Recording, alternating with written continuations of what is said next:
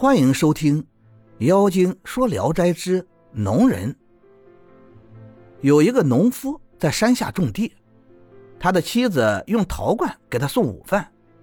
他吃饱以后啊，就把陶罐放在垄边。傍晚一看，罐里的剩粥一点都没了。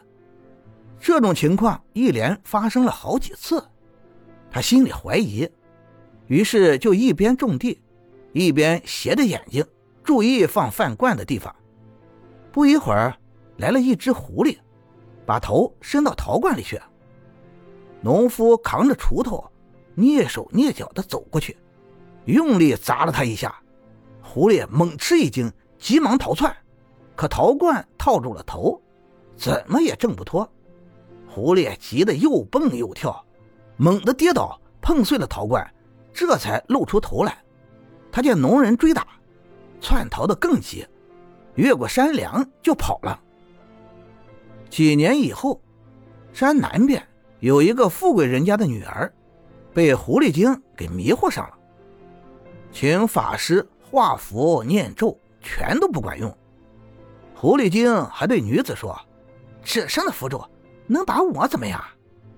女子哄骗狐狸精说：“你的道术非常高深，很庆幸。”能和你永远相好，但是不知你生来是不是也有惧怕的人？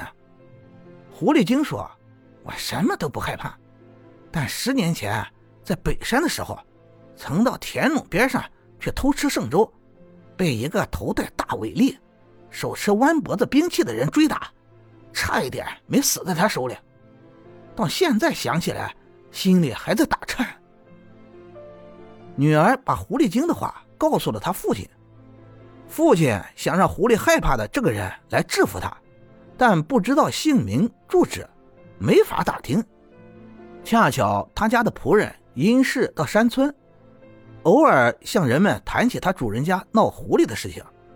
旁边有一个人吃惊地说：“这和我当年遇上的事正好相符啊！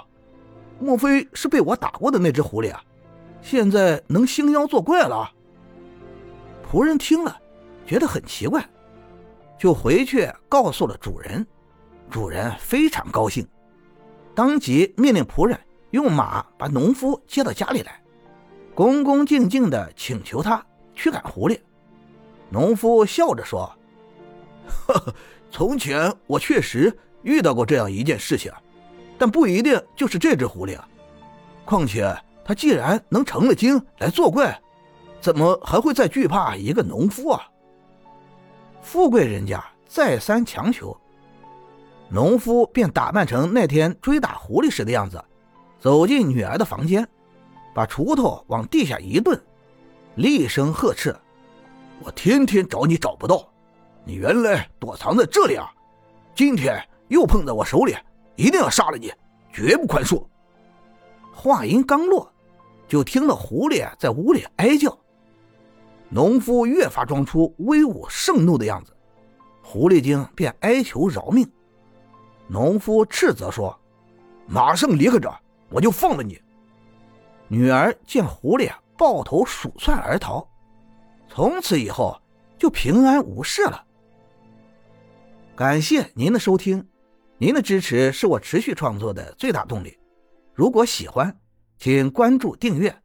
朋友们，我们下期再见。